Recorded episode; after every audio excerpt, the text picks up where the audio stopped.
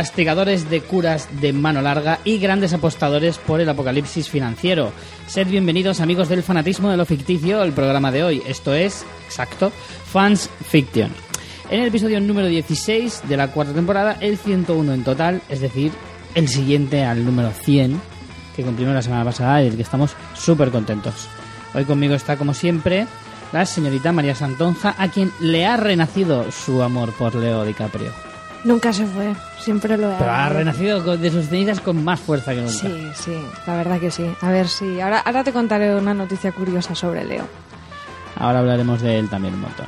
Y yo soy Richie Fintano, de los pocos que vio venir la crisis económica tanto como que Laserdix no iba a triunfar. Ambas cosas yo lo batidiré. Y te has hecho, vamos, te has forrado, ¿no? Porque Sí. has tomado decisiones en consecuencia sí, a eso que te han hecho multimillonario, ¿verdad? Efectivamente. Ahora puedo decir que vivo a cuerpo de rey. Con un Tengo sombrero cada día. Exacto. Tengo varios yates donde puedo guardar todos los sombreros que quiera y un montón de cosas más. Eh, pero bueno, eh, ¿de qué vamos a hablar hoy, María? Ya que estamos. Pues hoy, después de las cuatro horas y media de la semana pasada, vamos a tener un programa un poco más relajado, pero no por ello menos interesante. Vamos a ver algunas noticias de cine y series, tres críticas de pelis que están en cartel y muy nominadas a los Oscar, que seguro que os interesan. También creo que tú tienes de un par de series Sí. y ya con eso pues ya, Ya vamos tirando. os vais apañando. y además tenemos un concurso, así que bueno, Sí. un popurrí, pero yo creo que chuli. ¿Del concurso hablamos luego o ahora? Mm, ¿Qué Luego. te gusta más? Me gusta más luego. ¿Te gusta más luego? Pues nada. Yo estoy aquí para complacer todos tus deseos, María. Richie, ¿me dejas que abra la puerta? Porque No. Bora te está porreándola, ¿te das cuenta? Y está maullando. No se oye, pero yo Pero yo creo que está- pero tiene que aprender a despegarse de ti, María, para llegará un día en el que, no sé, que se vaya a la universidad, ¿no? Exacto. De gatos. Le voy a abrir, Richie, lo siento. Vaya, veo que mi opinión no vale para nada. Bueno, pues mientras María hace, hace caso omiso de lo que le digo, eh, pues hoy vamos a hablar de, de todo lo que os ha contado. Pero antes, pues hablaremos un poco de otras cosas, como por ejemplo, ¿qué tenemos en nuestra fantástica web, señorita Santonja? Pues en fansfiction.es podéis ver los modos de contacto, mandarnos sugerencias, comentarios de los podcasts, los podcasts anteriores y los modos de colaborar. Por ejemplo, usando nuestro enlace de afiliados de Amazon o convirtiéndose en mecenas del podcast desde un dólar al mes. eh, y a cambio pues tendréis contenido chuli, como por ejemplo mm, chuli. nuestro baile de Frozen, eh, nuestro encuentro con Quentin Tarantino en Sitges y bueno, cositas bastante interesantes para los oyentes más premium. Correcto. Además tenéis eh, nuestro enlace de Amazon. También, lo he dicho. ¿Ah, sí? Sí, Ah, es que estaba mirando a ver que tenía bien, si tenía bien colocada la noticia. también lo he dicho. Lo único que una cosa que sí que puede ser importante decir hoy precisamente que vamos a tener un concurso es que además de ese contenido que preparamos en exclusiva para los mecenas en Patreon, otra de las ventajas de convertirse en Patreon es que se participa de forma automática en todos los concursos como por ejemplo el de hoy. Buah, eso es un privilegiazo, ¿eh? Sí. Tenemos los nombres ya en el sombrero de los sorteos Ahí está. de, de todos los Patreon. Que... Pero bueno, de sorteo hemos dicho que hablamos luego, vale. Pues luego hablamos de sorteo. Pues ya está, no sé, ¿quieres decir algo más? ¿Algo, algo que te haya pasado interesante esta semana? O no sé. Mm, creo que no. no, no. Me ha pasado interesante que ido al cine contigo. Y Es cierto, a ver una de las películas que, que vamos a comentar hoy. comentar Así hoy. que ya lo interesante de mi semana ya entra dentro del contenido de. Muy bien. Del ¿Qué podcast semana de más esta triste has semana? tenido si lo más interesante es ir al cine conmigo? Joder, pero es viernes. Espero que el fin de semana mejore. Ah, bueno, claro, todavía tienes un ahí para Sí. resurgirte un poquito. Oye, ¿puedo decir lo que voy a hacer cuando terminemos el podcast? Ja. Voy a ir a ver un espectáculo de, mm, bueno, de teatro, de humor, de Xavi Castillo. Los Monólogo, que, ¿no? Será. Sí, monólogos. Y los que sean de por la zona de la comunidad valenciana lo conocerán porque es un humorista de aquí que da mucha caña al gobierno de aquí. Que bueno, hay, hay- hay material, la verdad, que el chico no- Sí, no, sí. no se queda sin ideas. Sus imitaciones de Rita Barbera en una versión como Godzilla es bastante divertido y, y bueno, me voy un poco a desquitarme y así os lo recomiendo. Si buscáis Xavi Castillo en YouTube hay material, material bueno. No apto para, para espectadores sensibles. Ya Para lo digo porque sí. también es más bestia que, yo qué sé, yo ya lo he visto en tres o cuatro ocasiones porque además es de mi pueblo, de Alcoy. Alcoy, tu pueblo. Y es que era una campaña que hicieron que era horrorosa. En la radio decían ahí, Alcoy, tu pueblo. Y sonaba muy tétrico. Pues, pues sí, tu puta madre. sí, sí, un poco así. Así que luego me voy con mi hermana ahí, que yo creo que nos va a servir un poco de terapia para esta época de mierda que nos está tocando vivir. Y, y nada, os lo recomiendo. Si lo veis, vídeos de Xavi Castillo en YouTube, ya me diréis qué os parece. Si quieres te cuento lo que voy a hacer yo esta noche, Vale, en contrapunto. vale, sí, por favor. Pues me voy a comprar dos pizzas del Mercadona. Dos tristes pizzas del Mercadona. Exacto. Y probablemente me vea una peli con mi chica esta noche. Qué peligro. Aunque está mala. Así que igual, o una de dos. O se duerme. O se duerme prácticamente en los créditos, o ni siquiera me dejará ponerla y se irá a la cama directamente. Entonces ya me la veo yo solo. ¿Y qué ideas tienes en mente? Pues no lo sé. Tengo bastantes ahí en ¿Por la qué no te pones a avanzar Making a Murderer? Es que la tengo guardada para este fin de semana. Que seguramente me pegaré una buena maratón. Viernes ya es fin de semana. Ya, pero es que no quiero Hay un resquicio en tu historia. viernes, No quiero ponérmela un viernes que a lo mejor solo puedo ver dos o tres, por si me engancho y quiero ver mogollón. Y para eso tengo el sábado y el domingo, que tengo las tardes libres para hacer ahí un machacote. Ya veremos. Has visto. casi del tirón, como le Casi gusta a nuestro amigo Simón de doble sesión. Bueno, Eh, pues yo creo que ya hemos hablado de nuestro fin de semana. Sí. Tampoco es muy halagüeño, ¿eh? No... Eh, bueno, yo también voy a hacer parte de mudanza de mis padres que se cambian de casa, así que Qué divertido. Sí, la verdad es que cuanto más hablo, más, más emocionante me parece este fin de semana. Sí. Así que, en fin, vamos con noticias breves, no tan breves. Mr. Quitanieves. Aquí están noticias breves para servirle, Mr. Quitanieves.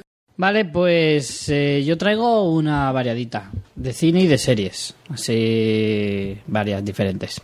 La primera es de series y habla sobre que va a haber una nueva serie de Star Trek a cargo de CBS, que además hace poco que ha sacado un sistema de, de streaming, uy, me está dando un hipo, más feo, de streaming tipo... El hipo está muy mal visto en el podcasting, ¿eh? Ya, no pues, vas a ganar en nunca. también. Nunca vas a ganar un premio a mejor podcaster masculino con hipo. Bueno, Bueno, eso si hacen la subcategoría de Solo- con hipo, igual sí. Solo dependerá de si yo voto o no voto. Sí, este año igual podías votar. ¿no? Sí, este año igual me lo pienso. Eh, la cuestión es que CBS ha sacado un sistema tipo Netflix, ¿vale? Eh, que se llama All... Ahí, ahora lo he perdido. All Access. CBS All Access, ¿vale? Eh, entonces, eh, esta serie eh, está pensada para enfocar, o sea, enfocada para, para sacarla a través de este sistema que la veremos a partir de enero del 2017, ¿vale? Bueno, de Star Trek, mm, pff, poco os voy a decir que no sepáis. Eh, en este caso, pues quien la va a traer, o sea, como showrunners son Brian Fuller, eh, creador de series como Pushing Daisies o Aníbal, ¿vale? Lo cual, Es- en mi es opinión, bien, está bastante bien. Además, él ha hecho unas declaraciones en las que dice ser bastante, bastante fan de la saga. Además, ha trabajado en algunas, eh, como eh, guionista freelance en Star Trek. Guionista Espacio- freelance, en plan, se pagaba la cuota de autónomos Claro. y todo eso, ¿no? en Espacio Profundo 9 y en Voyager eh, a finales de, los años 90 y por ahí.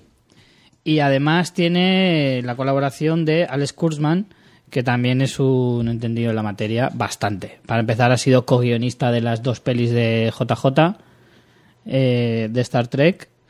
Y, y además, pues bueno, ya dentro de lo que es la televisión y el mundo de la ciencia ficción también está bastante curtidito en general. Y empezando, por ejemplo, pues por series como Fringe y otras tantas más que ha hecho, porque este tío también se mete en un montón de, de historias. Así a priori tiene buena pinta, porque tengo que decir que yo nunca he sido muy fan de Star Trek y como muchísima gente nos hemos reenganchado a lo que es la saga de Star Trek gracias a las películas de JJ Abrams. Y yo de hecho llevo tiempo queriendo verme las películas antiguas y luego ya si eso, si me atrevo mucho, igual me meto con alguna de las series.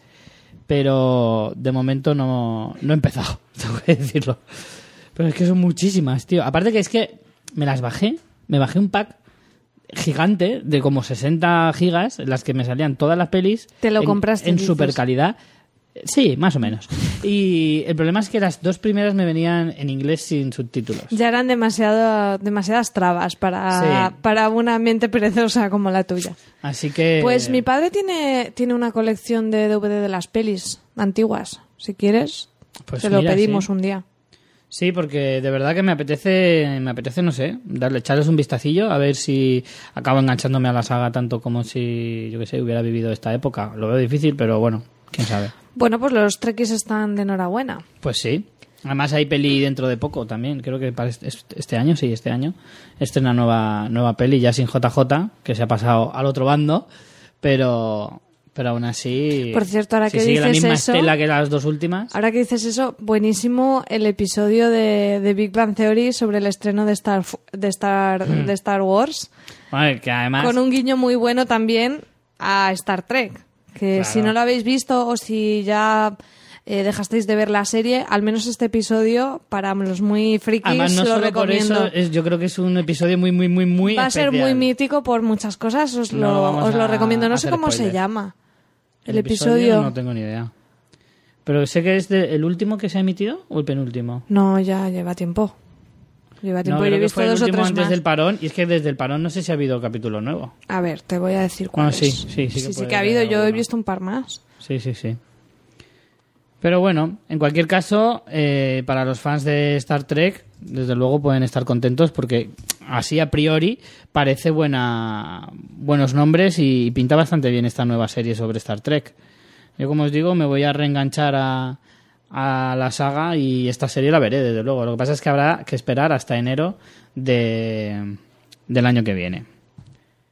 Si está buscando lo de Big Bang, es eh, la temporada 9 la que estamos, ¿eh? Está buscando la 8. Vale. Y. ¿Ves? El episodio es el. No lo sé, no se ve. The Opening Night Excitation. Ah, ¿Es ese? Sí. Ah, pues sí que hace cacho ya. Claro, sí, ya ves, tres más Sí. han estrenado. Pues eso. Siguiente noticia. María, te toca. Pues yo he traído un par de noticias relacionadas con Leonardo DiCaprio. La primera me ha hecho mucha gracia y, y me ha gustado, porque alguna vez, eh, no sé si en el podcast, pero en mi vida seguro he protestado un poco de que está muy bien que se hagan celebraciones populares sobre logros deportivos. Eh, si Alonso, cuando Alonso ganaba carreras, o el Mundial, o cosas de estas que a mí me dan bastante igual, pero entiendo que haya un sentimiento de comunidad y vamos todos a, a celebrarlo y tal, pero luego me da lástima como mm, cuando ganó, por ejemplo, el Oscar Bardem, mm, a la gente le daba igual y es como que... Que tenemos- Bardem no cae tan bien en realidad. Vale, bien. Pero, Pero sí, entiendo el concepto. Entiendes un poco la crítica, ¿no? Entonces, eh, ha habido una iniciativa que ya se ha llevado a cabo en varios países y también en España, y es que han creado un grupo de Facebook para que si gana Leonardo DiCaprio el Oscar por fin en la próxima gala de los Oscar, dentro de un par de semanas, la gente se va a reunir en Colón, en la plaza de Colón en Madrid.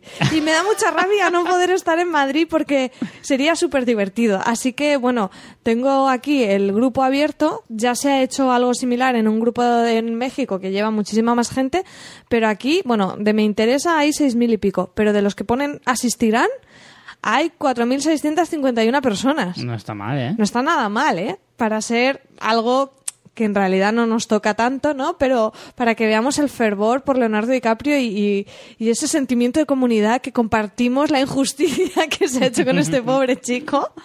Y, y nada, me ha hecho muchísima gracia, me parece muy divertido. Así que si tenemos oyentes, bueno, esto ya son muchos condicionales que deben suceder, ¿no? Pero si Leo gana, gana el, el Oscar y tenemos oyentes que, que están en Madrid y van a Colón, por favor que graben algún vídeo y lo pondremos en la web o algún audio porque eso es para verlo, ¿eh? Desde luego.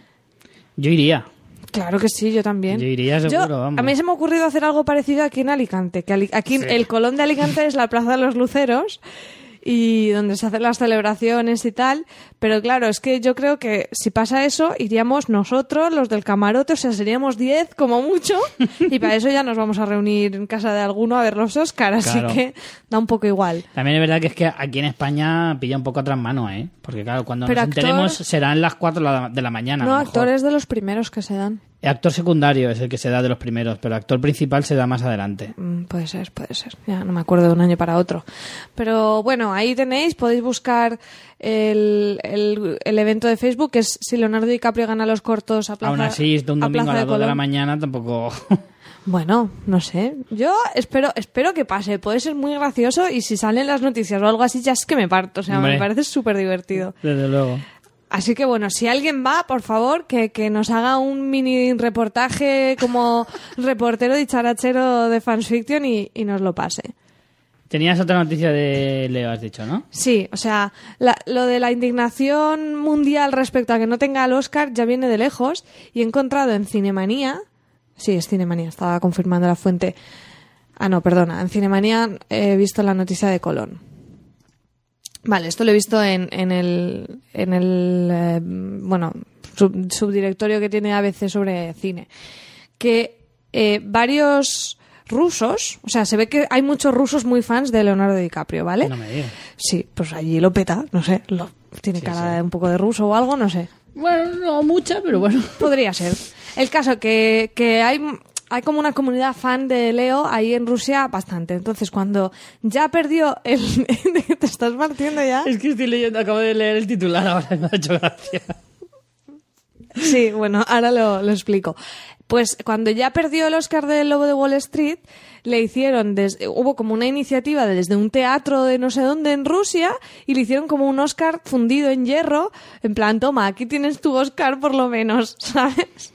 Y este año van a volver a hacerlo, sí o sí, si gana o no gana, él va a tener su Oscar, pero han mejorado y en vez de hierro lo van a hacer de oro y plata. Pero es que es Peña que está entregando cosas para la fundición para hacerle el Oscar. Es todo muy, muy, muy loco.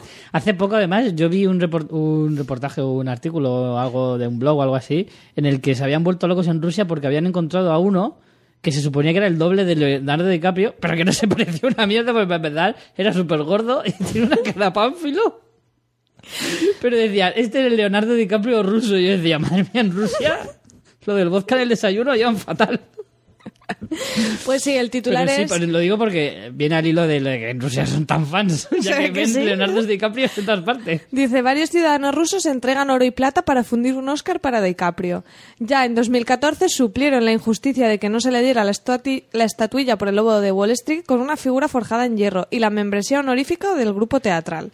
El grupo teatral de Chelyabinsk y, y nada, y ahora lo más gracioso es que, que aquí en esta localidad de, Siberia que se llama Yakutsk, pues la peña está yendo ahí a entregar, pues no sé, pues una cadenica de oro que no te pones mucho, pues para el Oscar ruso de. Leonardo DiCaprio. ¿Qué te parece? Pues Hombre, desde luego, los rusos, siempre, yo voy a ser siempre súper fan de los rusos. Eso lo digo desde, desde primera. Pero, pero vamos, este tipo de cosas a mí me conquistan el corazón. ¿Qué quieres que te diga? O sea, Es muy bonito, es muy bonito. Imagínate qué cariño te llega y te enteras de que Sí, sí, yo soy en un pueblo en. Rusia te están haciendo eso. yo soy Leonardo DiCaprio y de repente llego a casa un día y veo un paquete de así y digo, hostia, una cosa de Amazon que pedí. Lo abro y de repente veo un Oscar de metal con una, con una inscripción en ruso. Me deshago, me deshago en ese momento. En amor, te desatas Claro. en amor. Por supuesto. Es que vaya tela. El caso es que, bueno, esta es la quinta nominación al Oscar de, de Leonardo DiCaprio. Bueno, ahora con El Renacido, tú no la has visto todavía, Bueno. pero yo la he visto, haré la a crítica los 40 y os diré años, si tío, creo que cinco- se lo cinco merece. veces nominado. Si se lo merece o no. Bueno, y nominaciones que no le han dado y deberían, como Candy, que hablábamos en el especial de Por Tarantino. ejemplo. Sí, no, sí, desde luego hay muchas ah, oportunidades para darle un Oscar, las ha habido, eso sí, sin duda. Pero bueno. Eh, ¿Quieres decir tú alguna noticia más o voy yo con alguna de las mías? Venga, tú. Bueno, pues he encontrado una que a mí personalmente me ha encantado la idea y, y veremos a ver qué, en qué acaba. Resulta que se está gestando una película tipo Los Mercenarios, lo que hizo Silvestre Ya no me está gustando. Espera, espera, espera. No. No, a ti no te va a gustar nada. Pero, Pero se va a hacer algo tipo como los mercenarios de Sylvester Stallone ha, ha hecho, ¿no? O sea, reunir a todas las estrellas de cine de acción de los 80 y 90 eh, para ese maravilloso producto que son la, la trilogía de, de los mercenarios, pues se va a hacer algo similar, pero con personajes de el cine de terror, del de toda la vida, ¿vale? La película se va a llamar Death House y que se lleva gestando de hace tiempo, ¿no? ¿Y qué van a ir? ¿En plan reunión de...? Bueno, hay una pequeña sinopsis. Hay una pequeña sinopsis que si queréis os puedo contar y viene a ser algo así como... Bueno, los protagonistas... Di la fuente. Ah, sí, no, la, la fuente es eh, blog de cine. Esto es un podcast de cachondeito, pero con rigor, ¿eh? Efectivamente.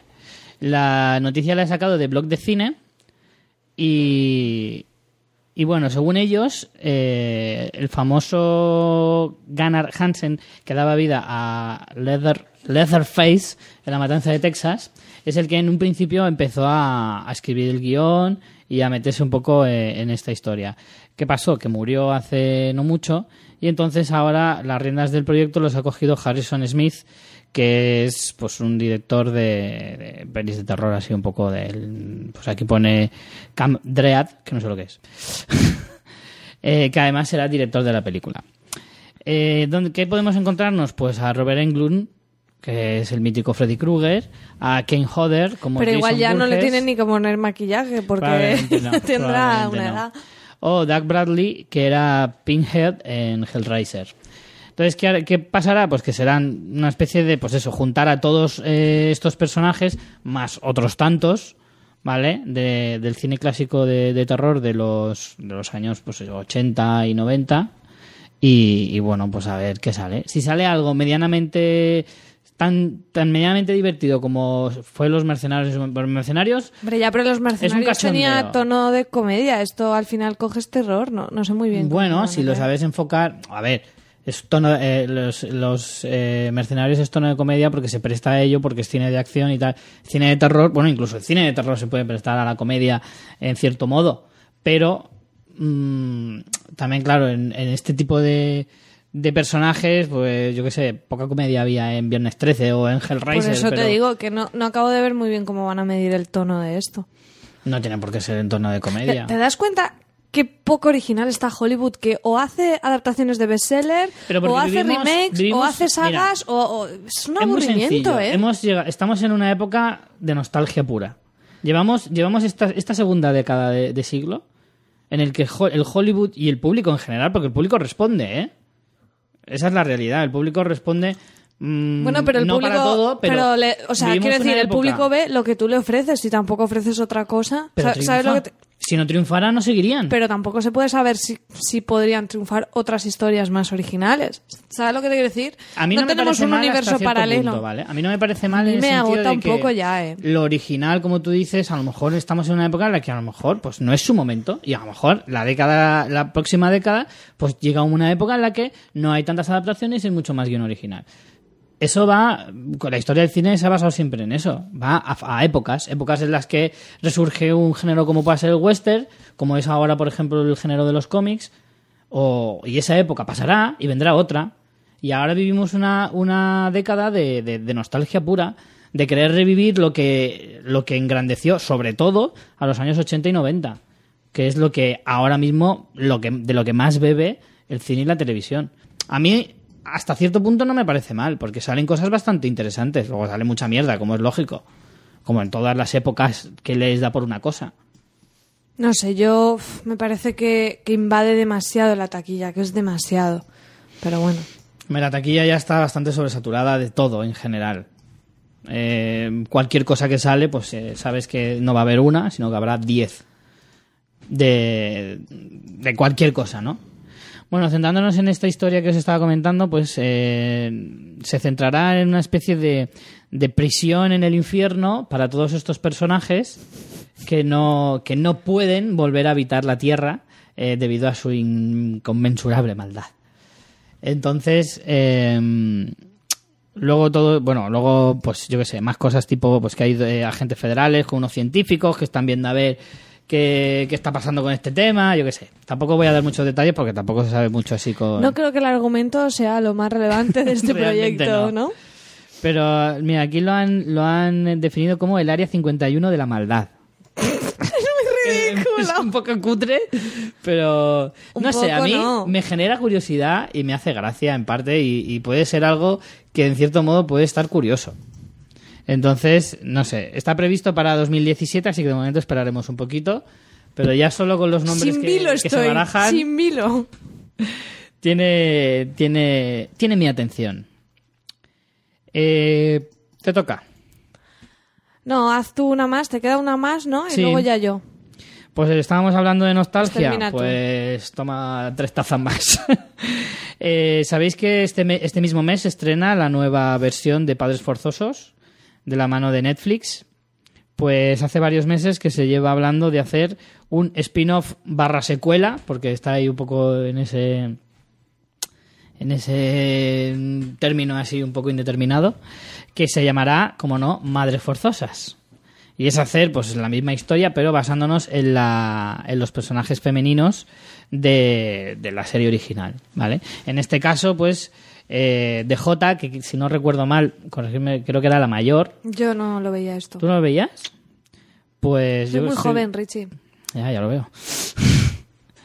Mira, hace, justo antes de llegar estabas hablando de... Estás viendo un vídeo que nos había mandado nuestra amiga Carmen Moreno. Cuéntalo. Es un vídeo que le hemos retuiteado en nuestra cuenta también de le ponían eh, películas de los 90 a pues chavales de ahora de 18 20 años y la mayoría o no sabían el título o no sabían cuál era pero te hacía sentir súper viejo porque a ¿Qué lo tipo mejor de pelis habían? A ver, cuenta. a ver, había alguna que, pero también puede ser porque en España no tuvieran tanto peso. Pero, por ejemplo, que no supieran ni reconocer Pretty Woman o Ghost con la escena de la alfarería, es que eso no. Bueno, la- de esa flipaban porque es como. That's disgusting. O sea, les da. Es como, ¿pero qué mierda es eso? ¿Y por qué se llama Ghost? No había ningún fantasma, ¿sabes? Y es como. Tío, no, no, no, no puede ser. Vale que Ghost es del 90, yo soy del 87, o sea, también era pequeña, pero es muy icónico. Que puede ser el paralelismo a una peli de los 70, que yo ha- habré visto menos cine de los 70, lógicamente, pero por lo menos los títulos, las escenas icónicas de muchas, los reconoces, ¿no?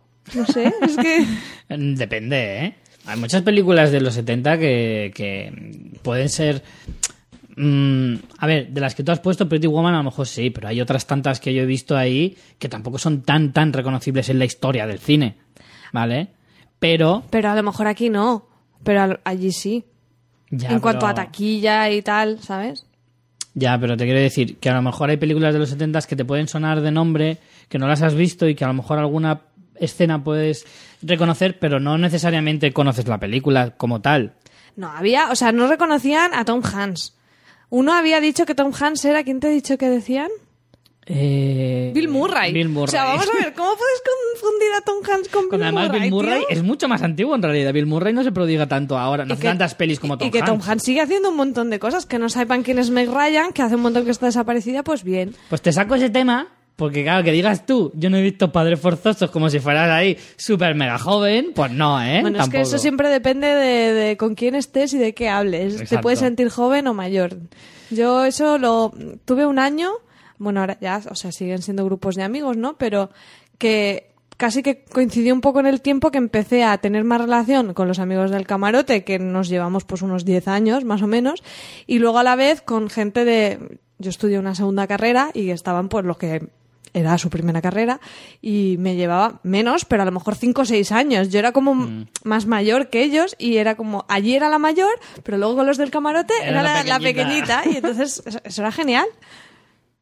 Sí, lo mejor de los dos mundos. Claro. Eso es lo bueno de, de nuestra edad ahora, que te puedes juntar con gente de 20 Ya, y con sí. gente de 40. Eso es verdad. Eh, pues nada, para terminar con la noticia esta, pues como os contaba, pues es una serie que se va a centrar en, en las chicas y eh, la pega es que no estarán, por desgracia, tampoco en este caso, ni Mary Kate ni Ashley Olsen, lo cual es, es un fallo. ¿No las quiere nadie o qué pasa con esto? No, yo creo que son ellas las que no quieren. Me da a mí, porque yo estoy seguro de que, de que la productora les habrá ofrecido Pero ¿y- aparecer ¿y en qué la hacen serie. con su vida esas? Bueno, harán Porque ya mierdas están muy de, alejadas, y de ahora- moda y de cosas Sí, así. ¿no? están más metidas en esas cosas. Ya hace mucho que no hacen nada de interpretación. Bueno, de hecho, Si es que creo que alguna hay vez lo una que hicieron. tiene, está en proceso de desintoxicación y cosas así, o sea que tampoco creo que estén eh, en óptimas condiciones. Se harán 13 episodios de esta, de esta serie que os comento y luego pues ya veremos. De todas formas, de esto, pues como, como poco habrá que esperar a- al año que viene. Yo ya estoy. Bueno, pues la última noticia tiene relación con nuestro concurso y es que ha empezado ya la Berlinale. Como sabéis, estuve en Berlín hace unas semanas y justo estaban los carteles de la Berlinale por, por allí, por la ciudad.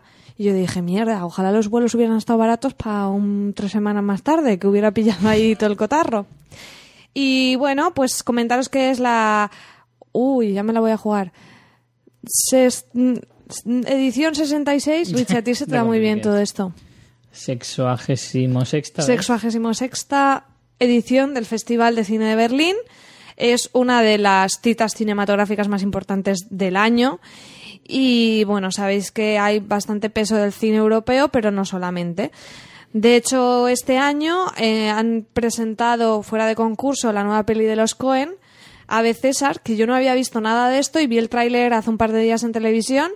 Me horrorizó un poco, la verdad, y por lo visto ha horrorizado bastante la Berlinale Sí, también. Yo también he leído algo así como que es el- el- la película que se ha pegado más el batacazo en taquilla de los Cohen en toda su historia. Sí, no, y allí parece que tampoco ha tenido muy buena acogida, pese a que es un tema que pudiera dar de sí, porque precisamente habla de los estudios, es una comedia con mucha gente Star System, está Josh Clooney, está este mm, Channing Tatum, me parece, Josh Brolin. Channing Tatum no estoy segura, igual me lo invento, pero Josh Brolin también está, está Scarlett, vamos, una, un, un plantel de estrellas de Hollywood y precisamente habla de un estudio de Hollywood en los años 50 en tono de comedia que secuestran a uno de las principales estrellas que está haciendo un peplum, que se titula A veces, ¿no? Como la propia peli. Y bueno, pues no ha, no ha gustado demasiado en Berlín, estaba fuera de concurso, pero ha dejado un poco tibia a la crítica y a también la gente asistente allí. Y bueno, como otra curiosidad, el festival este año eh, va a dar un, un oso de oro honorífico a- al alemán Michael Ballhaus y también eh, Tim Robbins recibirá en este caso otro premio de la Cámara de la Berlinale. También se harán unas eh, como retrospectivas de algunas de las estrellas de cine, bueno, est- sí, estrellas, no, no solo actores, que han eh, fallecido recientemente, como, como David Bowie, Alan Rick, Alan Rick por aquí, pero es Alan Rickman. Alan Rickman, sí. No, tienen aquí un error. Alan Rickman o el director eh, Ettore Scola. Y en el terreno patrio hay una, una sección como de jóvenes promesas de la interpretación europeas y también tendrá ahí su cabida María Valverde, la actriz española. Y finalmente comentaros también que la presidenta del jurado es la grandísima Meryl Streep este año. Muy bien, oye. Y bueno, a mí de entrada, de los títulos que he visto que entran en concurso, pues no me suenan demasiado. Bueno, sí que tenemos lo nuevo de Winterberg y sabéis que aquí en estos casi eh, fallamos un poco. De cine europeo no estamos tan tan puestos, pero bueno, siempre es muy interesante, sobre todo. eh, saber después cuáles son las que ganan que sí suelen llegar a estrenarse Claro. porque de las que se presentan luego aquí nos llega pues eso la que ha ganado con suerte está una semana en cartel así que estaremos eso sí llega a Alicante. bueno, claro, y Alicante igual ni llega. Así que bueno, pues eso, empieza esta semanita la Berlinale y yo, no sé, este año, al haber estado allí hace tan poquito, como que le he prestado más, más atención. Claro. Además, tengo un amigo allí que trabaja para Televisión Española y estará grabando estos días eh, todo lo que salga en Televisión Española de la Berlinale, pues lo graba un amigo mío que está allí. Y bueno, Richie, el concurso, que me- no sé si os acordáis que cuando volví del viaje comenté que me había traído un regalito para los oyentes. Pues precisamente es un libro que compré de fotografías de la Berlinale, de toda su historia. Bueno, creo que, creo que le faltan los últimos dos o tres años, no estaba tan actualizado.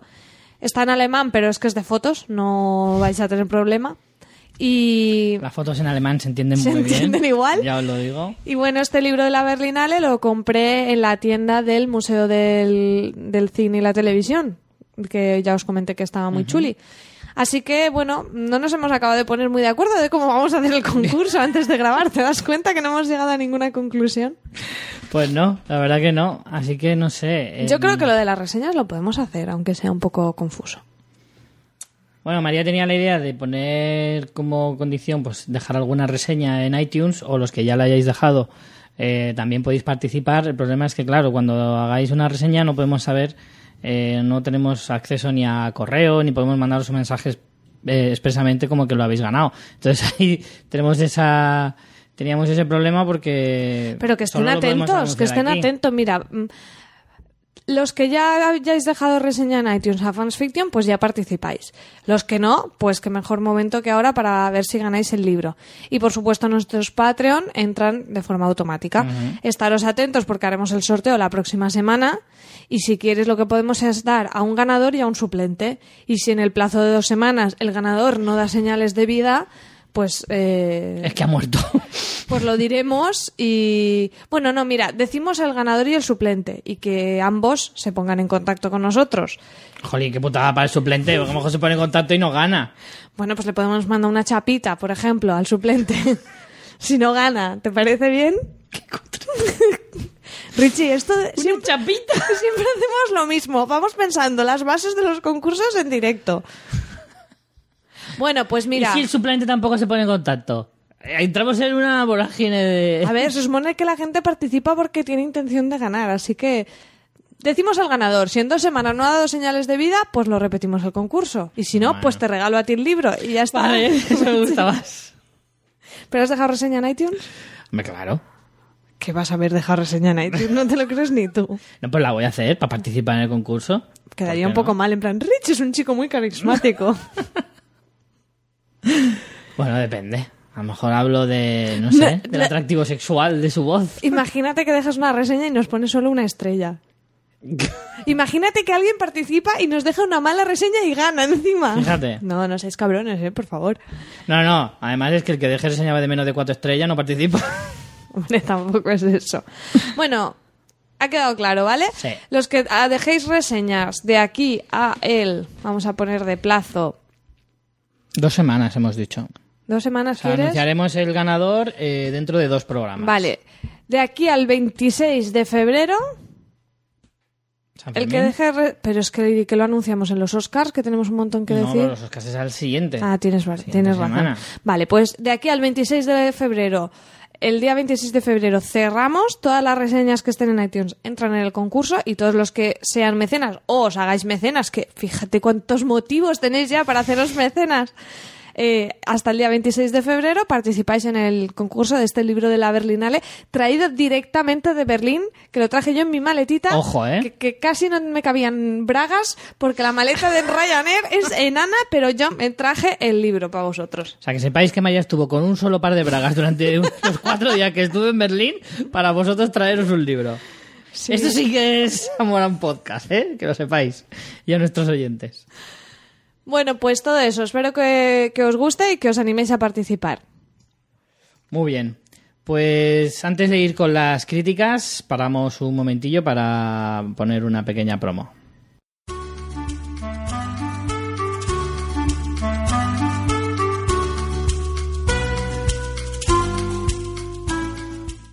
Hola cariño, mira, he estado pensando y he decidido que voy a grabar un podcast. ¿Un podcast? ¿Y tú de qué vas a hablar? ¿Del perro? No, pues de mi embarazo. ¿De tu qué? ¡Sorpresa!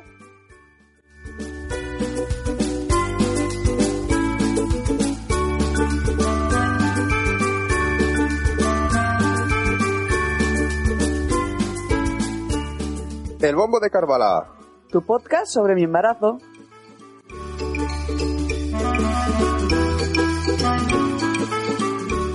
Si nos queréis escuchar, podéis buscarnos en iVoox, Spreaker, iTunes o en vuestro podcast favorito. Tenéis toda la información en... Elbombodecarvala.com Y podéis escribirnos al mail Crece arroba elbombodecarvala.com o al Twitter arroba o en el Facebook. el bombo de Carvala. Suerte y disfrutad.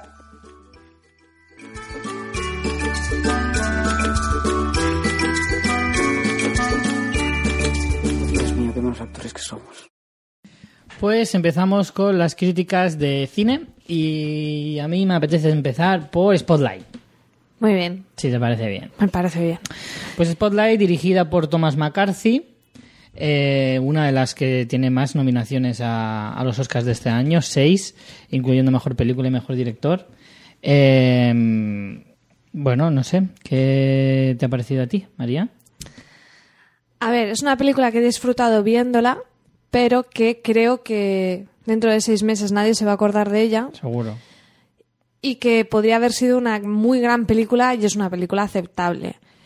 Creo que es un poco exagerado el peso que tienen los Oscars y que en, definitiva es una película que la historia está por encima de la historia real está por encima de la calidad cinematográfica.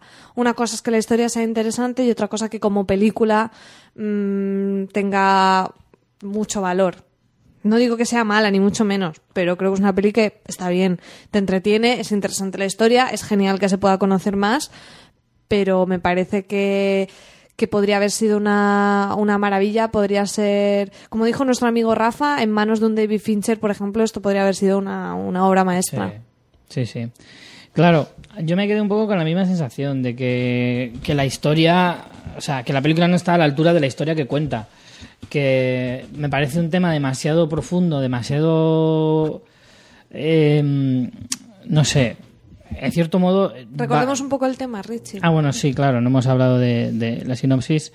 En el año 2002, eh, un equipo de investigación de uno de los periódicos, de un periódico de, de Boston, eh, destapó, destapó, gracias, eh, De nada, Richie, para eso estamos. destapó un, eh, el encubrimiento de lo que es la, la cúpula de la Iglesia Católica eh, acerca de, los sacerdotes que habían cometido abusos sexuales a niños durante décadas. Eh, lo que empieza como una investigación pequeña acaba convirtiéndose en uno de los mayores escándalos de, la década eh, en Estados Unidos y del que luego a posteriori se ha, se ha escrito muchísimo. Em, como digo, creo que es algo que la polémica es increíblemente grande. Eh, el y golpe grave, es muy grave. es muy grave, efectivamente. Es una, es una de las, para mí, es una de las cosas más graves eh, que le han pasado a la Iglesia Católica en los últimos, en los últimos tiempos. Y es uno de los motivos por los que yo creo que la, que la Iglesia en general estaba en un momento muy frágil en, esa, en la primera década del siglo XXI y que ahora se intenta eh, mejorar, eh, sobre todo con el Papa que, te- que tenemos ahora. Y no sé, creo que es algo bastante... De hecho, es que el cambio de Papa vino a raíz de problemas de este tipo. Ratzinger, Sí, el, además... El ha- Papa que tenemos ahora, de hecho, se disculpó, que es muy significativo, porque, eh, a ver, entendamos, en la religión católica, el Papa es la representación de Dios en la tierra, o sea, ahí es nada. Claro. Entonces, como tal, siempre se ha entendido como una figura infalible, como si dijéramos, es Sí. Dios en la tierra. el representante máximo. Claro, o sea, es el secretario personal del Señor Dios. Entonces, mm, que un papa Mr. pida que un papa pida perdón es muy significativo Sí. y prácticamente yo, yo diría que no tenía precedentes. De hecho, es que el cambio de papa vino, porque en gran parte esto es, más que especulación, eh, porque el anterior papa Ratzinger era, eh, o Benedicto XVI, como lo queráis llamar, eh, estaba ya muy mayor, estaba frágil de, de salud y además él mismo ha reconocido que no tenía las fuerzas suficientes para, Para afrontar una para crisis afrontar así, una- ¿no? efectivamente, un, un problema de estas características. Y por eso además he cogido a un papa mm, en cierto modo un poco más joven que, sea capaz y tener la, vitalidad como para poder afrontar una, una crisis de este tipo.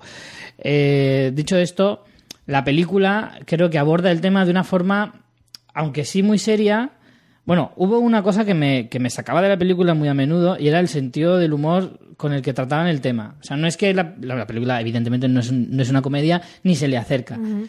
Tenía un par de puntitos, un par de... de Sí, de, desahogos gags, cómicos sí. para algunos, tampoco puedes estar en un nivel de intensidad absoluta toda la peli. Pero que eh, para Pero mí estaban estaba- raros puestos. Sí, era un poco mm, no estaba acorde a la historia que estás contando. O sea, puedes tener un momento de, de humor negro de humor un poco eso, pues eh, para dejar el ambiente un poquito más tra- eh, tranquilo en algún momento de máxima tensión, pero eh, creo que no está el tono. O sea, los Sí. pocos chistes que se pueden ver eh, no están en, en el tono que debería ser. O sea, a lo mejor puedes, puedes hacer un chiste ácido, pero con mensaje. No, eran chistes así un poco Sí, pueriles, al no azar y no sé. Yo hay un momento en concreto, eh, sin desvelar, voy a hablar un poco en clave para que los que la hayáis visto me entendáis y los que no, no os destripe nada. Pero uno, eh, vale, tenemos el departamento de inves- que investiga, ¿no? El departamento de este periódico que es el encargado de la Que investigación, que se llama. Spotlight. eh, y bueno, tenemos un, como una especie de editor del departamento y tres periodistas. Uno de estos periodistas tiene un momento de mm, a nivel personal está viendo que está todo lo que están investigando es muy grave y tiene un momento de hablar con el editor de decir esto no lo puedo sobrellevar por mis temas personales y tal os cuento eso no es muy relevante en la historia pero eh, por, su situación personal cómo está tratada esa situación personal que sería escalofriante eh, no sé si la intención era poner un poco de comedia a ese a esos, a esos momentos. Si era esa la intención, me parece horrorosa la decisión. Y si no lo era, me parece que es preocupante, porque en la sala de cine la gente se reía. Hmm. Se reían en vez de empatizar y ver el drama que está sufriendo ese personaje, que yo creo que es lo que debería, lo que tocaría en, en Claro. esa situación. O sea, lo que significa que en realidad esa está mal, escena contado, está mal o está mal elegido o no lo sé, sí, pero para mí está, es, eso es pre- preocupante. Y después ya, aparte de ese tono que no encuentran, creo que aunque salen víctimas de, de estos abusos, no llegas a empatizar con ninguno. Es como que, como que el concepto de la víctima de al final estamos hablando de bueno ahora adultos pero de personas que han sufrido abusos y tenemos cuatro o cinco personajes que salen que son esos esos adultos que fueron niños eh, niños de los que abusaron. En ningún caso creo que se consigue un retrato real de ese drama. No empatizas con las víctimas o sea aunque te las muestran está totalmente desdibujado no sabría explicar muy bien por qué. Quizá porque el más intenso te lo desacredita na- narrativamente. No te sé decir, pero a mí me parece bastante grave que, hablando de esto y siendo un tema, además, de una historia real, que el papel de las víctimas quede desdibujado, porque al final es lo más importante. Yo creo que esos personajes que tú dices están muy mal retratados eh, en el sentido de que no se les da el peso suficiente en la historia. De hecho, se ha perdido la oportunidad. Yo no paraba de pensar en la película qué oportunidad mm, tan mal, eh, o sea, tan desaprovechada de hacer una escena realmente sobrecogedora. La película te sobrecoge por el tema que es, por la historia. Pero no hay la- intensidad en ninguna La escena. historia que, que te cuenta eh, es, es sobrecogedora de por sí. La cuente quien la cuente. Te va a sobrecoger el hecho de que haya miembros de la iglesia que haya abusado. Además, las cifras que dan son increíblemente mm, devastadoras, ¿vale? Pero son cifras. Eso, eso te va a devastar, te lo cuente como te lo cuente. Te lo haga riendo, llorando o como quiera. Ahora, lo, si vas a tratar un tema de este tipo, yo lo que quiero es ver una escena en la que yo, efectivamente, me pueda ver en la piel de ese personaje. En la que yo Ni me, tampoco me los recorra, periodistas. me recorra algo por la espalda y que diga, joder, sales de la película cabreado por el tema de decir, joder, es que a esta gente habría que, Pero tampoco que tanto, ¿eh? castigarles, etcétera, pero, pero no sales, no sales eh, con Compungido, ¿no? Exacto. Mira, Aunque, aunque suene un poco raro decirlo, de estas películas tú quieres salir eh, emo- emocionalmente eh, tocado o emocionalmente, no sé, que te haga algún efecto. Pero en realidad esta película te deja frío. Te deja frío en cuanto a... Sí, sé que el tema es devastador, pero me lo has contado como el que me cuenta un chiste en el bar. Mira, sobre lo que dices de que se han desaprovechado mucho el tener una escena impactante, creo que la única eh, escena con un poco de intensidad es cuando Mark Ruffalo dice, que además sale en el tráiler, lo de lo sabían y dejaron que pasara. Sí. Es lo único y que además tiene más intensidad en el montaje del tráiler que la propia escena en sí. No hay ninguna escena digna de recordar de, de de, de- de eso, de, de que te emocione. Yo no, no hablo de buscar la lagrimilla fácil, sino de que tú entiendas el, el dolor de lo que te están contando. Y ya no las víctimas nada más, que es de lo que hablábamos, porque puedo hasta llegar a entender que la historia se centra totalmente en los periodistas y en su investigación. Y esa es la parte más chula y mejor hecha. Todo que a alguien le mole las historias de periodistas, o sea, todo como pasan de una pista a otra, toda la investigación, eso está genial y es lo que mejor está. Pero es que ni siquiera vemos, o sea, se supone que es una investigación que tarda meses y que obviamente tienen que mantenerla en secreto para llegar hasta el fondo del asunto. Y también para que otro periódico no Y les para pise que la otro historia. no les es una- la historia. Es una cosa que le hacen, hacen muchísimo hincapié durante gran parte de la película, sobre todo la última, la segunda mitad de la película, hacen mucho hincapié en el hecho de elegir el momento preciso para, para destapar toda la historia. Es muy importante, pero claro, si no tienes, si no tienes la historia completa, a lo mejor te estás precipitando, pero si esperas demasiado, a lo mejor alguien te la levanta. Eso en cuanto a lo que es Hmm. Sí, el periodismo, el periodismo entramado del periodismo está está, genial, bien, está está genial. bien. Ahora, siendo una historia tan dramática, o sea, eh, como periodista, me podías estar contando, yo que sé, que una empresa. Sí, si fuera de de- corrupción, por Claro. ejemplo, al final es dinero, pues es muy bueno. grave, pero, Sí, pero, está no- guay que te centres en la historia. El dinero es jodido, Exacto. pero no es tan emocional, ¿vale? No es tan emocional como hacerle daño a un niño. Exacto. Es- ese es el O, problema. o que una empresa mm, vierta eh, vertidos tóxicos, valga la redundancia, eh, eh, en un río. Es, es jodido, sí, es emocional, sí, pero no tanto. Sí, eso creo que el, el- la estructura que, que se cuenta de cómo funciona un periódico, más un tema de investigación, con las pistas, todo eso está genial. Pero el problema es que el tema que están investigando es el que están investigando. Y después, ya no solo nos que no vemos retratos a las víctimas, sino que los periodistas que se ven inmiscuidos en un drama tan grande que les tiene que afectar porque tienen que investigar, enfrentarse a ese horror y encima mantenerlo en secreto durante meses en ningún momento les vemos especialmente afectados, No. excepto ese personaje que, hemos, que he dicho antes, que encima lo vemos afectado y está retratado fatal, eh, que, que cae en, en- en- en la comicidad, por lo visto, para muchos de los espectadores, con lo que para mí eso es un gran fallo. Sí. No sé. Los actores, Richie, Los que actores. es quizás una de las cosas que más llama la atención también el, el reparto que tiene esta peli. Tengo que decir que los protagonistas no me han gustado especialmente ninguno, pero sí hay un par de secundarios que me han gustado bastante y me da pena porque no están muy bien aprovechados. Eh, los protagonistas, los tres protagonistas principales, a lo mejor, que son Mark Ruffalo, Michael Keaton y Rachel McAdams, un poquito, McAdams es también un poquito más secundario a lo mejor, pero Mark Ruffalo y Michael Keaton, que puedan ser los cabezas de cartel, por ejemplo, a mí es que Michael Keaton me parece un actor demasiado histriónico para personajes tan serios como este. Ah, pues yo es- creo que es el que más me ha gustado, Michael. Me, Keaton. me parece un pedazo de actor, ¿vale? Siempre me ha gustado Michael Keaton. Sobre todo cuando hacía las películas de comedia y acción de, de los 90 me encantaba. Me encanta que haya encontrado una segunda juventud o un renacer del actor. Me encanta, me parece genial. Pero eh, creo que el, el papel de Birman le pegaba mucho más porque efectivamente era un papel histriónico de un personaje peculiar, un personaje excéntrico de por sí le pegaba mucho. Este es un personaje mucho más serio, más sobrio, más, más correcto, más normal, más, más regular, digamos, que no necesita tantos altibajos en cuanto a, a la forma de actuar. Y creo que Michael Keaton no era el actor idóneo para este personaje. No digo que lo haga mal, Yo no estoy de acuerdo. No a mí, digo que lo haga a mí es mal. el que más me ha gustado. no digo que lo haga mal, pero creo que no era el, el actor perfecto. Creo que otros actores podían haber estado mejor. ¿Qué tienes que decir de Mark Ruffalo? Que tuvimos una conclusión bastante graciosa cuando salimos sobre su cara intensa. Mark ¿Te acuerdas de lo que te digo? Eh, sí, Lo de sí. no eres tan buen actor para poner cara tan intenso. Exacto. Es que yo creo que Mark Ruffalo está creciendo mucho como actor, pero la gente se está flipando un pelín. Yo creo, ¿eh? Porque creo que es un actor, en cierto modo, un pelín limitadito. O sea, eh, tiene cara de intenso todo, en todas sus películas. Hace de Hulk igual de intenso que en Spotlight. Igual, igual. Entonces, no, no me convences, no, no, me, no me transmites.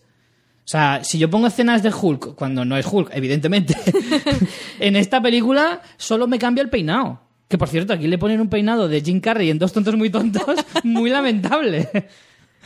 Pero, pero es verdad, yo creo que Mark Ruffalo es un, es un actor que no es mal actor, pero desde luego no es la mega estrella que la gente nos quiere vender un poco. No sé, la, la sensación que yo tengo, porque me- creo que es un actor de un registro un poco justo.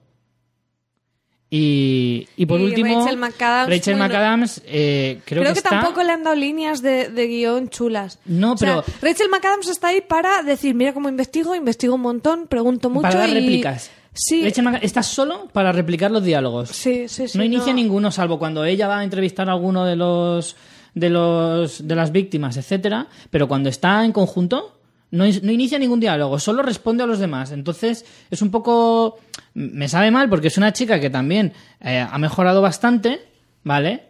Eh, que está empezando a, coger un poco de responsabilidad en el sentido de coger papeles mucho más importantes, más serios, eh, más exigentes, y en este papel, por ejemplo, hace un papel llano. O sea, está entrevistando a una de las víctimas y está...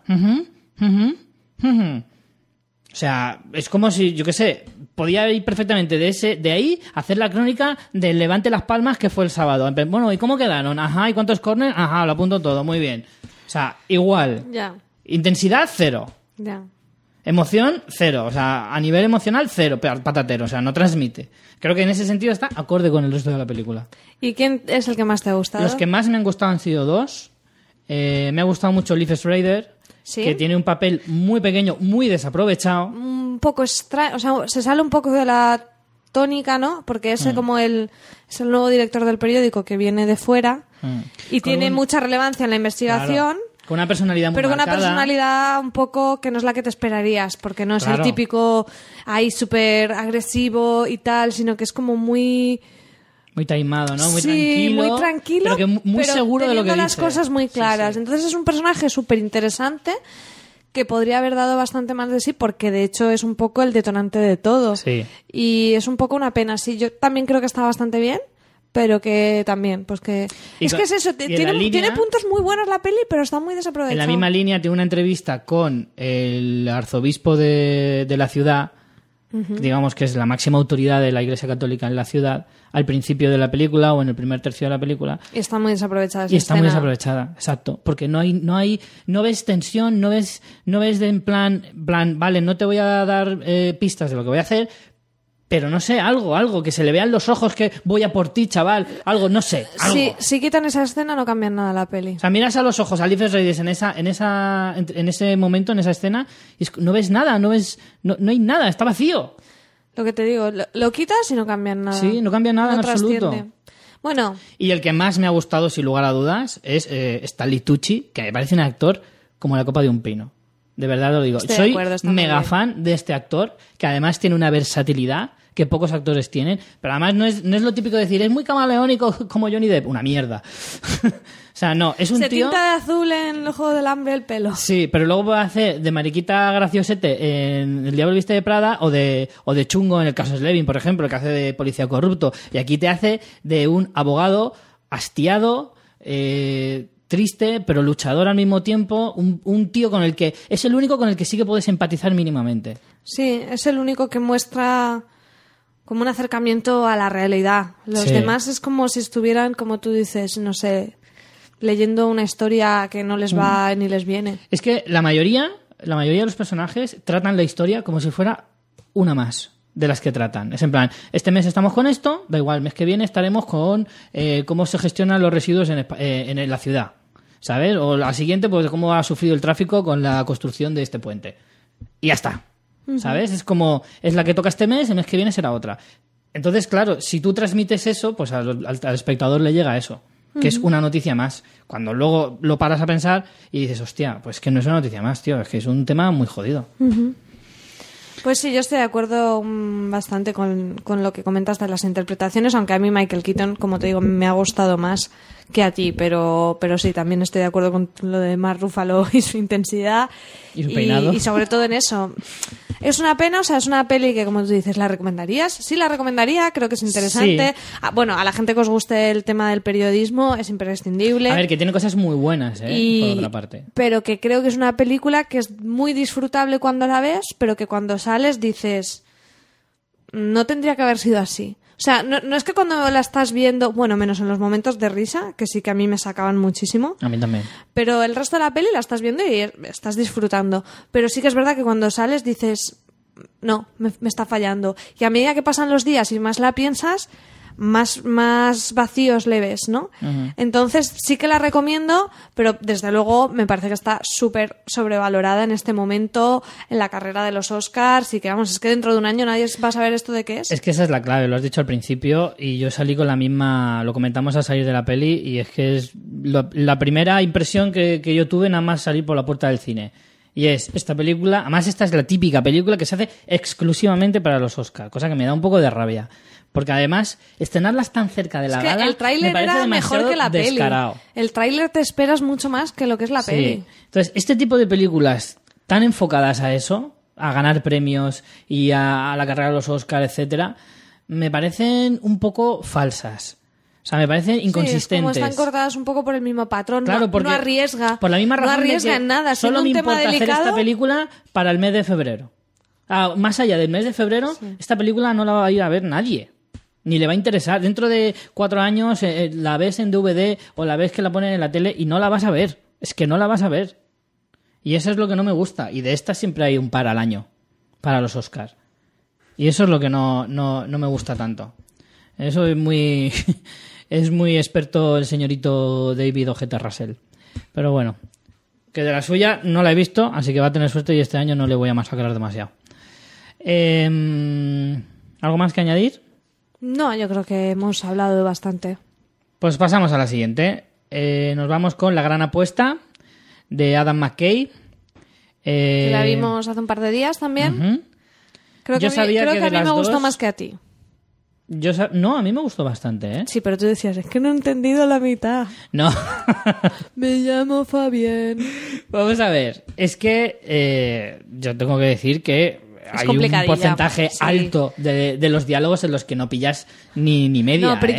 yo, yo creo, aviso a navegantes, que esta peli hay que ir a verla también relajándose. No intentar pillarlo todo porque al final Ahí está. la trama principal lo entiendes, el, el- lo que sucede lo entiendes, pero no entiendes todos los, los pormenores. A lo mejor entiendes un 70%, el 30% restante se te olvida. Oh, yo más bien al revés.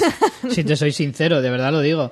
Os cuento un poquito de qué va la historia, ¿vale? Es una drama comedia, ¿vale? Que enfocado a cómo se gestó la crisis económica en Estados Unidos allá por 2005, ¿vale? Cuando más o menos estaba empezando a bueno, en ese No, momento nadie 2005 nadie no. sabía lo que iba a pasar. Sí, la historia comienza más o menos Antes. en 2005. No, empieza ¿no? antes, creo. No, hay, un, hay una especie de flashback.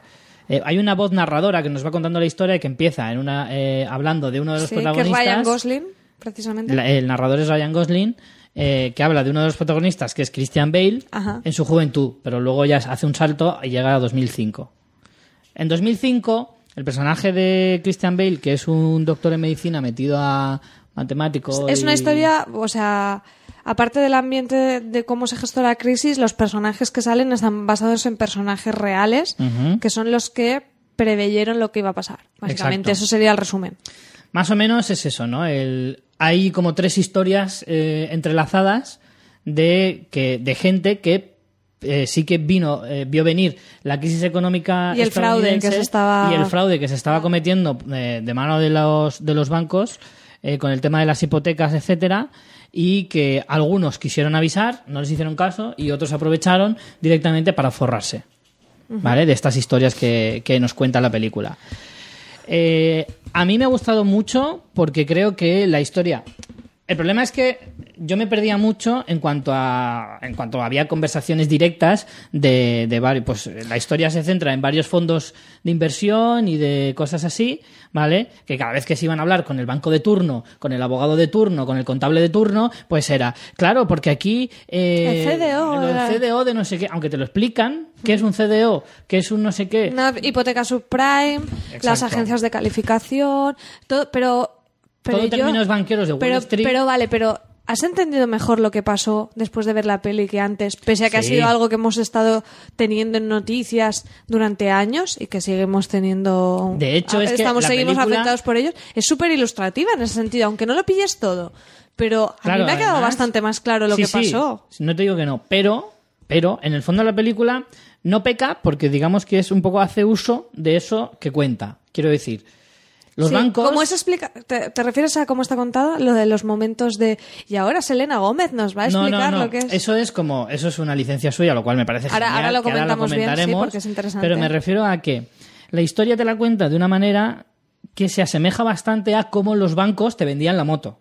¿Me explico? Los bancos te decían esto, esto, esto y esto. ¿Cuál es la letra pequeña? Pues mira, la letra pequeña es muy fácil. Empieza, pa, pa, pa, pa, pa. Te meto en una frase de 10 palabras, te meto nueve términos que no entiendes Sí. y ya está. Un poco esa es la tesis, que es que eh, a los a los mercados financieros les interesa hacerlo todo muy complejo porque entonces es más inaccesible y ellos son los que controlan ese conocimiento y por tanto controlan el dinero. O sea que en realidad eh, la complejidad de todos los términos es, es intencionada y en la peli te, te lo explican y te dicen, no, tranquilo, tú no eres tonto, esto está muy bien pensado para que sea así. Exacto. Y entonces la película hace uso de un sentido del humor fantástico, Sí, a, a aquí el- diferencia de la otra. Aquí el tono está perfecto. A diferencia de Spotlight, aquí el tono eh, de humor creo que está perfectamente eh, medido y en ese sentido pues tiene bastantes desahogos de, de comedia con eh, explicaciones eh, muy, muy chulas en las que, por ejemplo, pues el de Margot Robbie, que es la primera, es cuando un término parece un poco complicado, dice, y ahora Margot Robbie nos va a explicar qué es esto. Y sale Margot Robbie en una bañera bebiendo champán y te lo explica con y te ejemplos. explica lo que es una subprime. Y luego el chef no sé quién va a explicarnos lo que es un CDO o un, eh, Selena Gómez y el doctor en economía aplicada fulanito de tal. No sé, lo utilizan, tampoco abusan Tipo, tres tipo gag, veces. es como una especie de gag así, eso, metido así como, como nota explicativa de todo lo que nos están contando. Eh, para mí eso, me- primero, me parece bastante original y segundo, que está muy bien escogido el momento y la cantidad. Hmm, Sí, creo que lo hacen en tres o cuatro ocasiones Tres, como mucho. sí, tres A- eh, ocasiones, Me viene a la cabeza tres, no sé si a lo mejor hay una más que se me pasa. Eso por un lado. Eh, luego, aparte, tiene más eh, momentos cómicos eh, respecto a los personajes.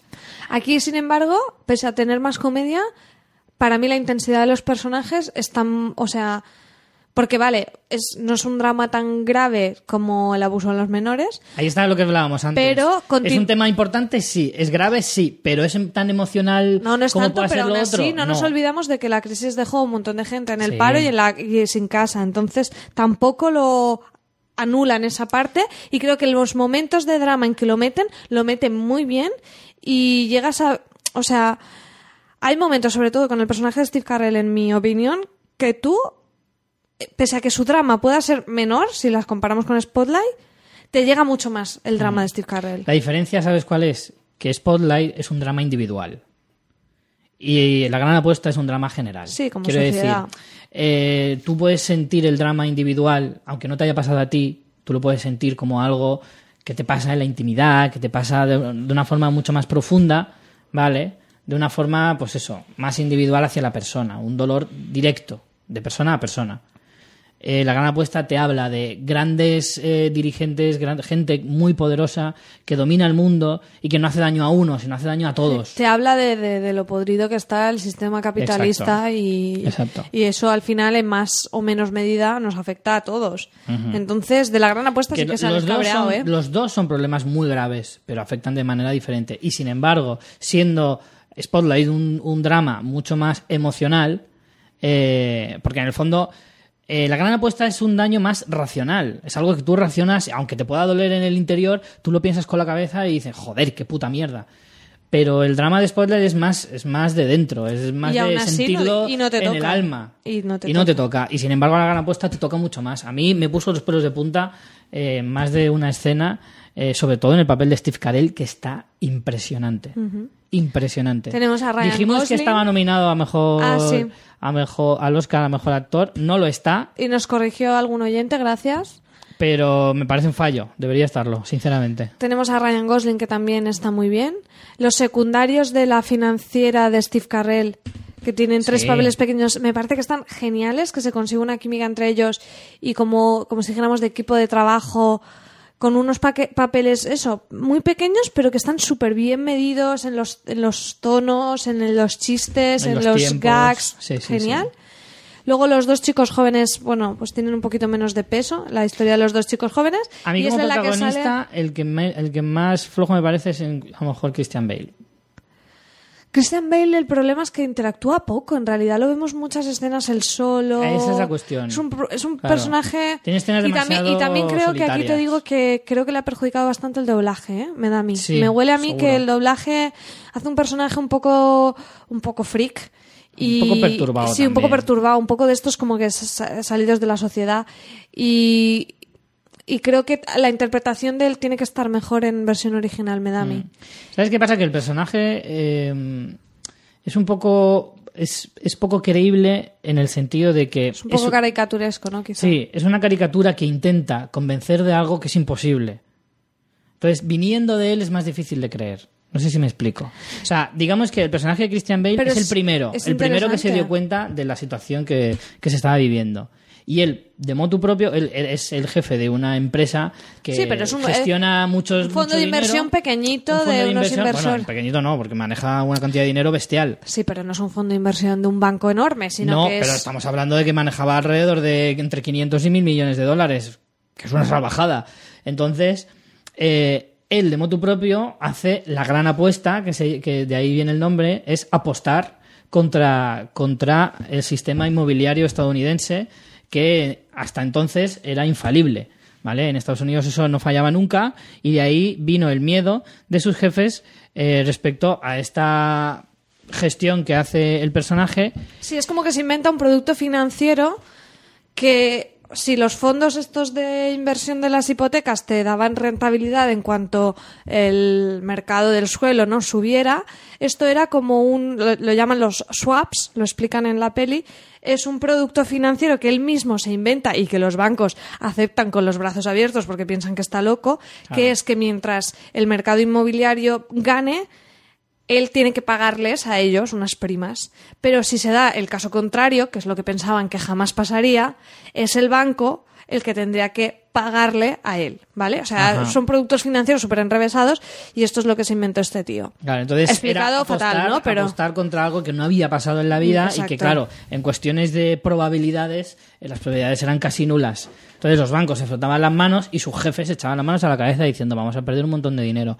La cuestión es que esa idea tan gigantesca o esa apuesta tan descabellada eh, que luego al final acaba teniendo razón, pero evidentemente en esa época es difícil eh, pensar que la podía tener. Si encima te la cuenta un personaje que Que es estamos hablando de un personaje que es como muy antisocial, que no se relaciona con la gente especialmente bien y que es así, pues eso, un poco huraño, un poco eh, raro, rarito en general. Entonces, claro, un personaje así intente convencerte de una cosa tan improbable es muy poco creíble. Sí, pero creo que es interesante porque aquí entran en juego otros temas precisamente de la credibilidad.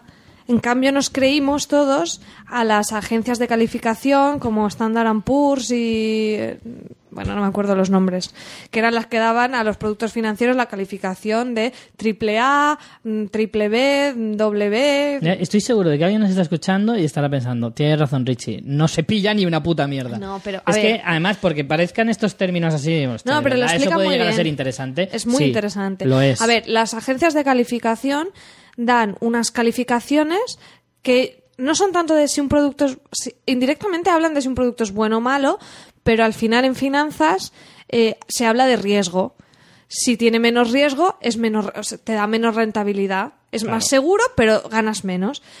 Es como, es como una apuesta, como si dijéramos, es como en una ruleta. Si tú apuestas a rojo o a negro, pues sí, tienes más posibilidades de que salga, pero ganas poquito. En cambio, si apuestas a un número, es más difícil que salga, pero ganas Pero más. más, Entonces, en los productos financieros es algo así. Hay apuestas de más riesgo, de menos. Y las agencias de calificación, pues dan triple A, doble B y un sistema que tienen ellos. Y estas agencias eran las que tenían por contra el personaje de Christian Bale la credibilidad. Y luego obviamente se demostró que no que estaban compradas por los bancos los bancos ponían eh, eh, las agencias ponían lo que los bancos les decía y en realidad estaban metiendo mierda y engañando a los inversores. Ahí estaba el fraude no entonces yo creo que es una peli mm, que es muy entretenida que es muy interesante y que es de obligado visionado para todos los ciudadanos que Sí, queramos ser un sí. poco conscientes de lo que pasa en nuestro entorno y que muchas veces por falta de tiempo, por desconocimiento, por pereza, porque el propio tema es complejo mm, en sí, no, no nos acabamos de acercar y de entender. Y a mí me ha dado muchas ganas de ver pues algún documental que se me escapó sobre el, sobre el tema y, y retomar un poco, porque está muy bien. Y luego a nivel de drama de los personajes me parece que está bastante bien contado. No hemos Es- hablado de Brad Pitt, Richie. Bueno, Brad Pitt tiene un papel muy pequeñito. eh, de hecho, está casi casi Está, reconocible. está más en el cartel que, Sí. que en la peli. Eh, está muy reconocible en la película por, la barba que lleva, etcétera. Pero bueno, es un papel correcto, está bien. No sin, sabes que yo soy mega fan de Brad Pitt, hasta, hasta límites insospechados. Pero, pero creo que en esta peli, pues eso, tiene un papel casi casi anecdótico. Eh, es una película con cinco nominaciones a los Oscars, lo cual me ha llamado especialmente la atención porque Adam McKay eh, viene de hacer, atención, Ostras, sí. Es, es los amos de la noticia con Will Ferrell. Los otros dos con Will Ferrell. Eh, Hermanos por pelotas con Will Ferrell. Eh, Pasado de vueltas con Will Ferrell. El reportero, Wake Up. en fin, toda su filmografía la ha hecho con Will Ferrell hasta esta película que no sale Will Ferrell y entonces es nominado a mejor director. Yo solo lo hago para que se lo, se lo haga mirar Adam McKay. Adam McKay piensa ver un poco Piénsalo bien. lo que te conviene. Piénsalo bien. Entonces, no, sí que de verdad que es bastante No, llamativo. Yo entré a ver la filmografía y, y flipé mucho. O sea, no me esperaba encontrarme eso. No sé, es como si, no sé, ahora... Y, y igual que hemos hablado de que Spotlight es muy plana a nivel de realización, no hace nada, aquí eh, podrá estar mejor o podrá estar peor, pero tiene esos puntos de originalidad, tiene muy buen ritmo, lo Mm. que decíamos de las explicaciones de ahora Selena Gómez nos explicará lo que es un CDO, o sea, tiene puntos que tú ves cierta autoría, ¿no? Y eso está muy bien. Y es como que el hombre se, lo tenía ahí con, en, en un blog de notas de todas las pelis de Will Ferrell que había hecho y, tenía muchas ideas para recuperar en una peli digna. Yo es para que hacérselo mirar, ¿eh? Adam McKay, míratelo, a lo mejor tu amistad con Will Ferrell te está perjudicando en tu carrera, No ¿eh? te conviene. Tú verás. Eh, y ya para terminar, destacaría los personajes, ya os digo, el de Steve Carell me parece fantástico.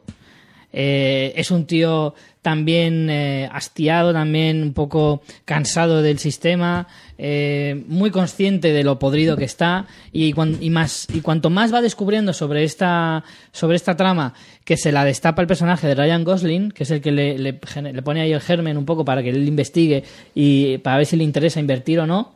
eh, según va descubriendo cómo va, se va viendo en el rostro de Steve Carell cómo se va Sí, mm, apesadumbrado, sí. se ve apesadumbrado. se va apenando eh, por dentro y por fuera y me parece genial. Eso mezclado con una verborrea bestial, una bordería eh, impresionante y además muy bien llevada, que Sí, le da el- tono el cómico y drama al mismo tiempo, Es el típico personaje cabrón a lo House, por Sí. ejemplo, pero muy bien medido. que no se corta un pelo, pero que sabe muy bien lo que dice. Sí.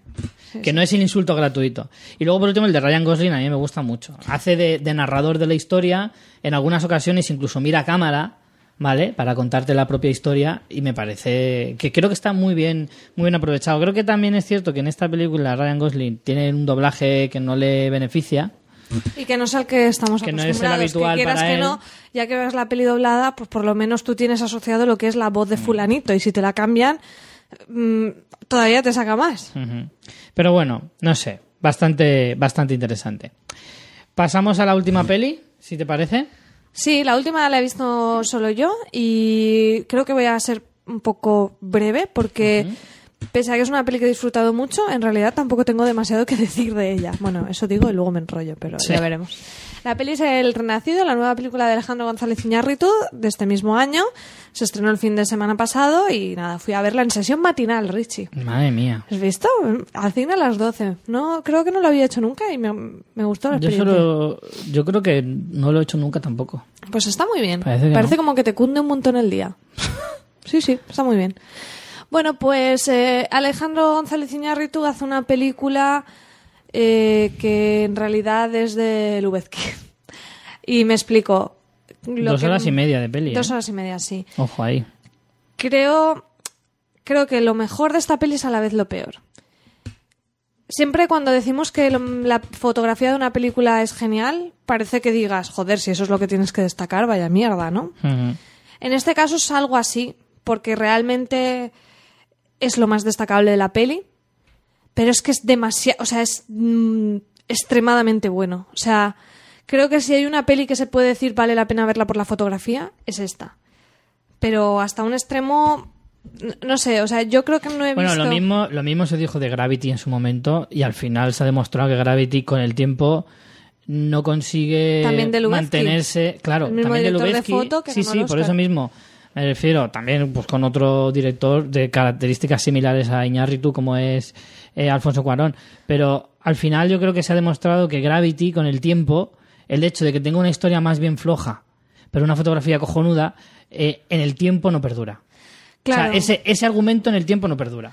Claro, el- al final hacen que como empaque de película coge un poco, ¿no? Quizá. Claro, porque es que va perdiendo, Gravity- va perdiendo fuerza. Gravity a, los- a lo largo de estos pocos años que han pasado, yo, corregirme si me equivoco, ¿eh? pero yo la sensación que yo tengo es que ha perdido fuerza, ha perdido ese gancho que tenía cuando se estrenó. Porque para empezar es una película que probablemente en tu casa ya no te valga lo mismo. No. Entonces, no, no, en cine. Y esta película, pues si me estás diciendo eso, me parece que va a ser un poco lo mismo. Esta película hay que verla sí o sí en el cine. De hecho, yo mm, quizá vuelva a verla en el cine y eso que la historia no me ha matado.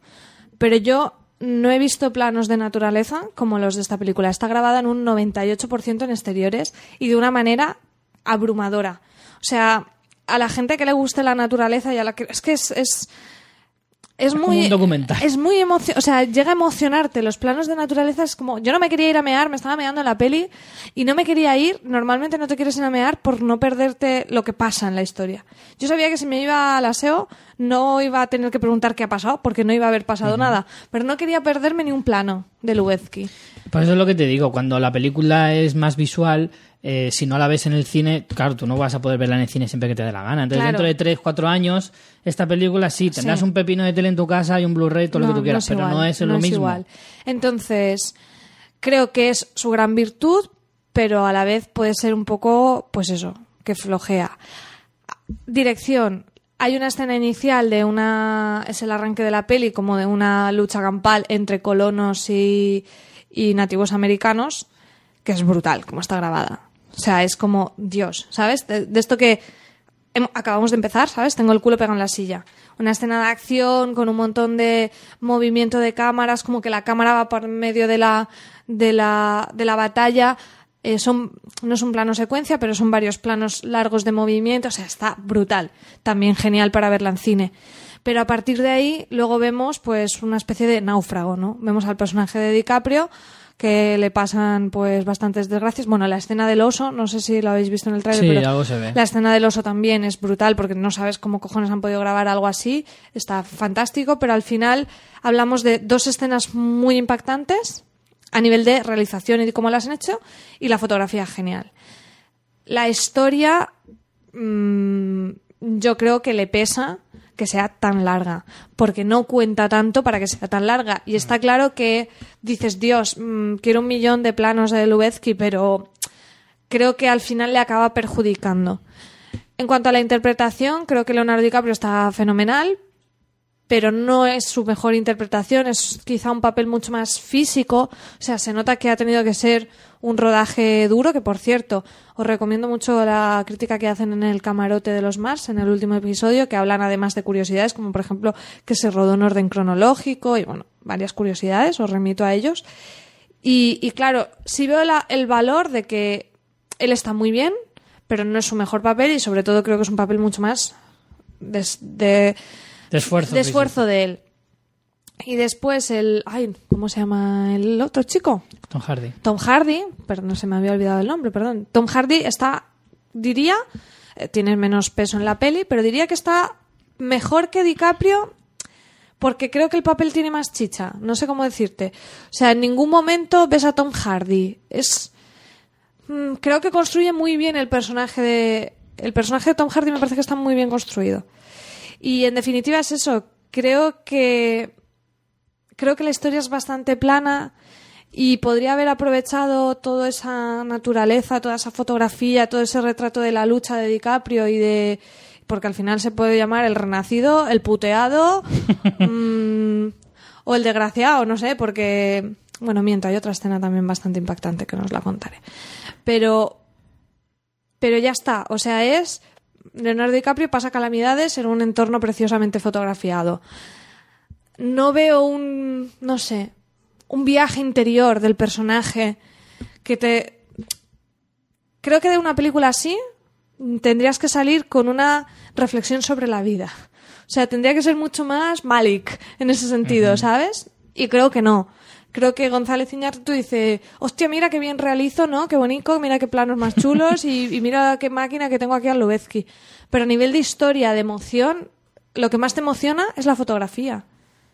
No tanto el personaje y el puteo que está sufriendo, que también, que pegas algún respingo de, hostia, ¿cómo va a salir de esta, no? Pero, pero no. Yo creo que voy a salir con la... Voy a quedarme con la sensación No sé si de me he explicado sí- muy bien, porque Sí, me, sí. me cuesta explicar un poco esta peli y las sensaciones. Yo lo que te digo, creo que va a ser una película... Tiene 12 nominaciones, ojo. Me parece un poco descabellado. 12 también. nominaciones. Y ahora me arrepiento un poco de uno de los deseos de Reyes, que dice, quería una película con muchas nominaciones y muchos Oscars. Y me acuerdo que alguien me dijo, cuidado con lo que deseas. pues a lo mejor eh, este es el caso. Tengo la sensación de que lo gordo se lo van a, a, discu- a disputar Spotlight y esta, y el Renacido. Hombre, yo creo que Lubezki se lo lleva y Sí, además si no se, se lo lleva, lleva me voy a cabrear, aunque tenga dos, porque es... Yo creo que O sea, sí. yo no soy una entendida en fotografía y, y- y vamos, me, me parece increíble. pero pero creo que no sé me voy a quedar con la sensación de que por ejemplo en el caso de DiCaprio si no se lo lleva en este en esta ocasión no me va a doler tanto como No, a mí tampoco. como con el lobo de Wall Street Sinceramente, yo creo que se lo tenía que haber llevado en el Lobo de Wall Street. Lo que pasa que a lo mejor que... se lo lleva ojo que a lo mejor se lo lleva pero no me va a doler tanto si al final no se lo lleva es más no digo que me parezca injusto me parece injusto para Leonardo me parece injusto que no se lo lleve por un papel que de verdad era el mejor del año y a lo mejor el mejor de su carrera o de los mejores pero si este no es uno de sus mejores papeles, me va a doler. No, no me va a doler porque quiero que se lo lleve, pero me va a dar rabia. Es como cuando Scorsese se llevó por infiltrados cuando tenía auténticas maravillas por las que se lo tenía que haber llevado. Es que creo que es el mismo caso. Sí, yo creo que es que se han juntado tanto que se le ha pegado. Claro. Yo Al creo. final todo lo, todo lo bueno se pega. Eh, ¿Algo más que añadir? Es que hasta que no la vea no te puedo decir, pero creo que me va a quedar un poco lo que te he explicado antes de Gravity. Creo que es una película que con el tiempo perderá fuelle. Porque si a nivel visual eso es lo que más vas a recordar de la película, eso en tu casa, cuando la veas en tu casa, va a perder. Es Sí, que seguro, obligatoriamente va a perder. Creo que a algunas personas se le puede hacer bastante larga, porque es que es larga. Es que aparte es muy larga, Es que es larga. pero bueno. Y no sé, o sea, creo que Iñárritu es un, es un muy buen director, pero sí que es verdad que creo que quizá las historias debería mm, darles una cuidarles vueltica. un poquito. Sí. Es que en algunas de sus... En Birdman a lo mejor no, pero yo recuerdo Babel, que también tenía una historia... Es- eso que era una historia de... O sea, era una película de historias cruzadas. Pero la mayoría de las historias eran tirando a tediosas. Él siempre tenía al otro colega que era Arriaga, guionista, Guillermo Arriaga. Con Amores Perros. Yo creo que, que le haría falta algo así. Hmm. Algo así. Sí, sí, sí. Y no sé, creo que tenía que decir algo más, pero se me ha ido de la cabeza, así que nada, no me acuerdo. Pues yo tengo dos críticas muy rápidas porque ya he hablado de ellas, he hablado de ellas en la mid-season y no me voy a repetir mucho. Son Angie Tribeca y Mad Dogs, que me las he terminado ya esta semana. Angie Tribeca es una serie de la TBS, una comedia creada además por Steve Carell, eh, que de verdad me parece, le tenéis que echar un ojo, obligado, os lo digo de verdad. Es una comedia gamberra más no poder, en la que es todo al estilo de las películas de, de parodia de los años eh, 80 y 90 y más recientemente, pero con muchísimo menos nivel. Eh, Scary Movie, todas esas es que yo no sé si me va a gustar eso, Richie. Mira, hay dos tipos de pelis de parodia, ¿no? Las de, las de Scary Movie en adelante, que tienen un nivel bastante más bajo, y las que vinieron antes, que son las de Leslie Nielsen, las de Agárralo como puedas, las de Mel Brooks. Hemos hecho un especial de parodia. Pues esas películas creo que, que esta, esta serie bebe más de las antiguas, porque Steve Carell es un tío ya... eh, machuchito, machuchito. digamos. Curtidito y estoy seguro que disfrutó mucho más las pelis de estas de que los que os hablo que las Del- del de pelo blanco. Movie. Las del pelo blanco, exacto. Y, y creo que, a ver, las historias son, son bastante chorra, ¿vale? No tienen mucha profundidad. La, la, la serie merece la pena por los constantes chistes eh, que hacen. que pueden haber a lo mejor como 50 chistes en un, en, una, en un episodio y a lo mejor solo te ríes de 5, pero os aseguro que de esos 5 merece la pena. Pero eso es un chiste cada 30 segundos, ¿no? Pero tranquilamente. Pero tranquilamente. Puede que incluso más. O sea, lo digo en el sentido de que solo por reírte en esos cinco, en esos cinco chistes ya te merece la pena, porque vas a soltar una carcajada que ya eh, eh, te ha valido para ver todo el capítulo, aunque sean 20 minutos de, episodio. Eh, eso por un lado. Protagonista, eh, ay, ¿cómo se llamaba esta? Rashida Jones, que también participó en The Office. y algunos otros actores así bastante reconocibles de la televisión eh, que se ven así un poco de vez en cuando. Y luego de- también tienes algunos que, algún que otro cameo eh, pues de alguna estrella así ya más conocida. Yo, de verdad, os recomiendo que veáis al menos el primer episodio. Si el primer episodio no os hace nada de gracia, pero nada, entonces ya dejarlo. Sí, porque te marca ya el ritmo Sí, sí, sí, de cómo porque es, el tono. es así el resto. Es todo el rato igual. Si te hace mucha gracia el primero, te vas a reír toda, las, toda la temporada. Si no te hace nada de gracia y no te has reído ni una vez, pues no sigas, porque no te va a gustar el resto de la temporada. Son solo 10 episodios de 20 minutos. Eso te iba a decir, la duración. O sea que, Que está bien porque el coste de ver el primero 20 minutos, pues si no te hace gracia tampoco has perdido mucho el tiempo. Y si te ha hecho gracia, pues oye, tienes ahí un buen material para, para Bueno, no lo he dicho, pero Angie Tribeca se centra en un eh, en un eh, una comisa- claro, en un departamento de policía y lo que hacen es pues eso, investigar casos, pero casos absolutamente ridículos. Pero os cuento chistes como por ejemplo eh, entran en un piso que es como una habitación y eh, Rashida Jones es la protagonista, es Angie Tribeca y luego tiene un compañero que se llama Gales y entonces entran los dos en la habitación y dicen separémonos. en un piso de cuatro metros cuadrados, a lo mejor, ¿no? Son chistes de ese tipo, súper absurdos, pero que son muy graciosos, muy, muy graciosos. Hay un personaje que es un perro, al que es el detective Hoffman, que es el compañero de otro detective, y entonces son Hoffman y no sé qué. Que es, entonces hay muchísimas referencias a las películas de policías, a las buddy movies, a todas estas de típicas, y, y tiene momentos geniales, verdaderamente geniales. Eh, tiene el típico, el típico jefe que parece que te habla muy en serio, pero en realidad está diciendo paridas todo el rato y está muy bien. Entonces, es lo que os digo. Si os gusta el primero, seguid. Si no, dejadlo. Es Bueno, pues que nos comenten los oyentes si la ven. Y la otra que os traigo, también os la recomiendo bastante, es Mad Dogs. Es, eh, es una, la nueva serie de, de Amazon. Eh, es un remake de una serie británica. La historia, en este caso, se centra. En la versión americana se centra en cuatro chicos de. Cuatro, bueno, chicos. Cuatro cuarentones rozando la cincuentena casi. eh, que son conocidos de. son amigos de la universidad. Y que un amigo en común, o sea, otro amigo de la universidad, eh, les invita a pasar unos días en Belice. Porque se ha forrado con unas inversiones que ha hecho, se ha comprado una villa cojonuda a pie de playa y les ha invitado a pasar unas vacaciones ahí a gastos pagados. Entonces, en el primer no le episodio. pasará eso a algún amigo mío, ¿eh? No, no. Todo el mundo habla de su colega que hacían fiestas en su chalet, el colega rico en el que se hace fiestas en el chalet, pero nadie tiene de eso, tío. Yo no conozco a nadie así. No. Yo solo me junto con losers, Richie. ya ves. Eh, en el caso de la británica, eh, eran unos británicos que se venían a España. La he intentado buscar, pero no la he encontrado. A ver si me veía. pero Tiene cuatro temporadas. Y esta de momento solo tiene una. No sé si va a continuar, la verdad es que no lo he investigado. Pero la serie termina con un final para una segunda temporada, tal vez. Eh, bueno, estos hombres llegan a, a Belice. Entonces, eh, hay un crimen, ¿vale? No os voy a decir cuál, para no desvelaros nada. Hay un crimen en el primer episodio. Y entonces ellos se ven envueltos en un problema ya a nivel, o sea, muy grande, ¿no? El crimen tiene, guarda relación con un eh, narcotraficante muy poderoso de Centroamérica, ¿vale? Y entonces ellos se ven envueltos en todo eso, quieren sacarse de encima el problema lo antes posible y volver a casa. Y entonces son 10 episodios de ver cómo cada vez que O sea, intentan... es un thriller, ¿no? Sí, sí, es thriller. Dicen que tiene eh, parte de comedia, pero yo la comedia la veo la justita, ¿sabes? Tiene partes de humor negro. No hay, no hay chistes con perros ni nada No, de eso. en absoluto. Ahí no hay detective Hoffman ni nada. no. Pero está muy bien porque habla también mucho de la amistad, ¿sabes? Hasta dónde eres capaz de llegar, hasta dónde llega tu fidelidad cuando estás eh, en situaciones extremas.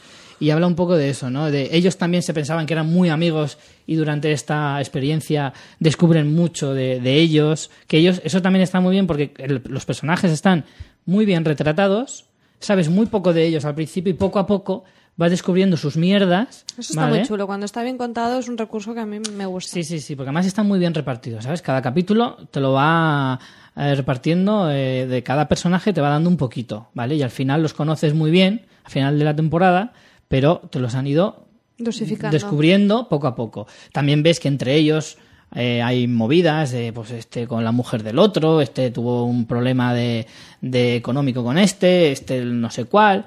Entonces, ves ahí toda la mierda que hay. Me recuerda un poco a la peli española de Felices 140, que se juntan también a una le toca la lotería y se junta para celebrar como el cumpleaños y aparte les dice que le ha tocado la lotería y es como son muy amigos, pero ahí, bueno, tampoco os desvelaré nada de la peli, pero también empieza a verse en plan, hostia, igual no somos tan amigos, igual hay un montón de mierda aquí oculta. Y eso te habla un poco bien. eso, de la moral de la gente, de hasta dónde puedes llegar por amistad y cuando, o por dinero o por salvar el cuello, ¿sabes? Es un poco ahí ver un- Pues sí que me pinta chula. Está chula, ¿eh? Esta me va a gustar Aparte a mí, que ¿verdad, tiene, yo creo que sí te gustaría. Yo creo que sí que te merece la pena echarle un vistacito. Tiene su parte dramática, tiene- desde luego es un thriller total, porque está ahí metido con, con, pues, con crímenes y tal. Tiene un ritmo de historia un poco vertiginoso, ¿no? En el que te cuentan muchísimas cosas, pero está bien, ¿eh? No, no es rollo en plan, oh, espera, espera, que me estás contando mucho. No es Blood and Oil, ¿vale? está bien contado.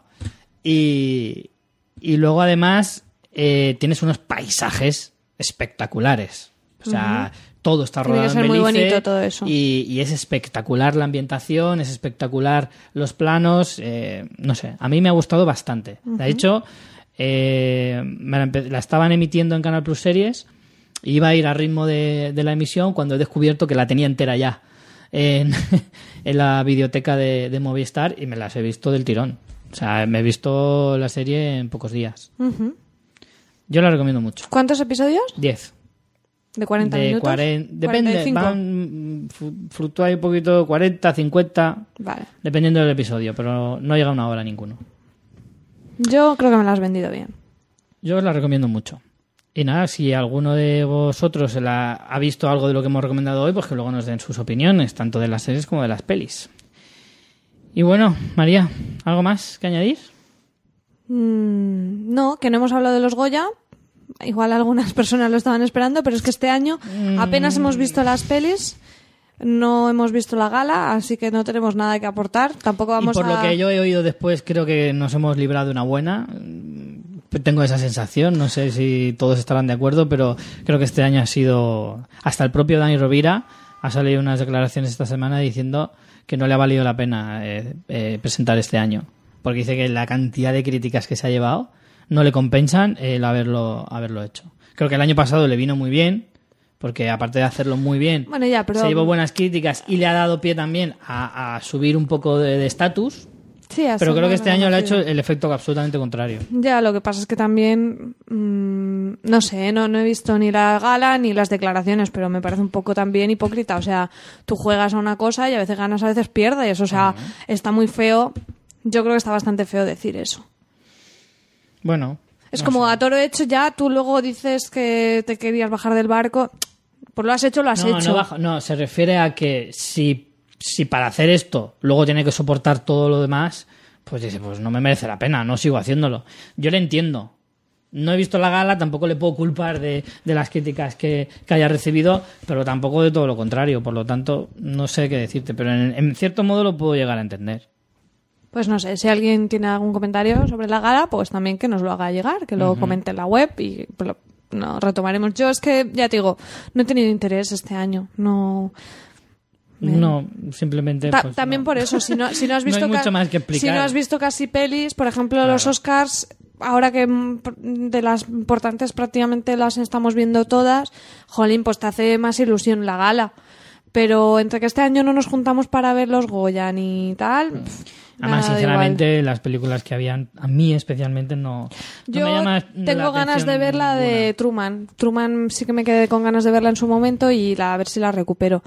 Y las demás es que no las tengo muy en la cabeza. Este año poquito cine español, la verdad. Seguro que hay alguna cosa que vale la pena, ¿eh? No digo que no, pero que no, que, que a mí se me ha escapado, como tantas otras cosas. Pues eso, pues nada, volvemos la semana que viene entonces con más cositas y, y nada, María, a ver si seguimos en la racha del cine. Eh, más o menos vamos... Vamos bien, vamos bien. Yo ahora Mejor que el año pasado. En series estoy muy parada, pero en cine vamos a buen ritmo. No creo que siga la racha, ya te lo voy diciendo, porque ya a mí ya de las que me, me- o sea, en casa sí, pero de las de cine ya me quedan poquitas de las que hay estrenadas ahora mismo que me llamen la A mí me atención. quedan ¿eh? unas pocas todavía para disfrutar. Ah, te- también te queda el renacido. Yo tengo pendiente que quiero ver, a ver si este fin de semana encuentro un hueco. Carol también. Ujú. Y no sé si alguna más. La pero- habitación nos queda pendiente. Pero la habitación es no que la han estrenado hasta en marzo. España nos han hecho la faena de que hasta marzo no se estrena, por lo tanto a los Oscars no llegamos. Nos tenemos que apañar Por buscando otras alternativas. Sí, pero bueno, que lo más gordo yo creo que ya está estrenado, no sé. No, no sé si Mm. se me escapa alguna cosa, pero... Así que el ritmo seguro que baja, pero espero compensarlo viendo en cine en casa también chulo. Eso es. Pues nada, señores, nos vemos entonces la semana que viene. A ver muchas series y muchas películas. Chao.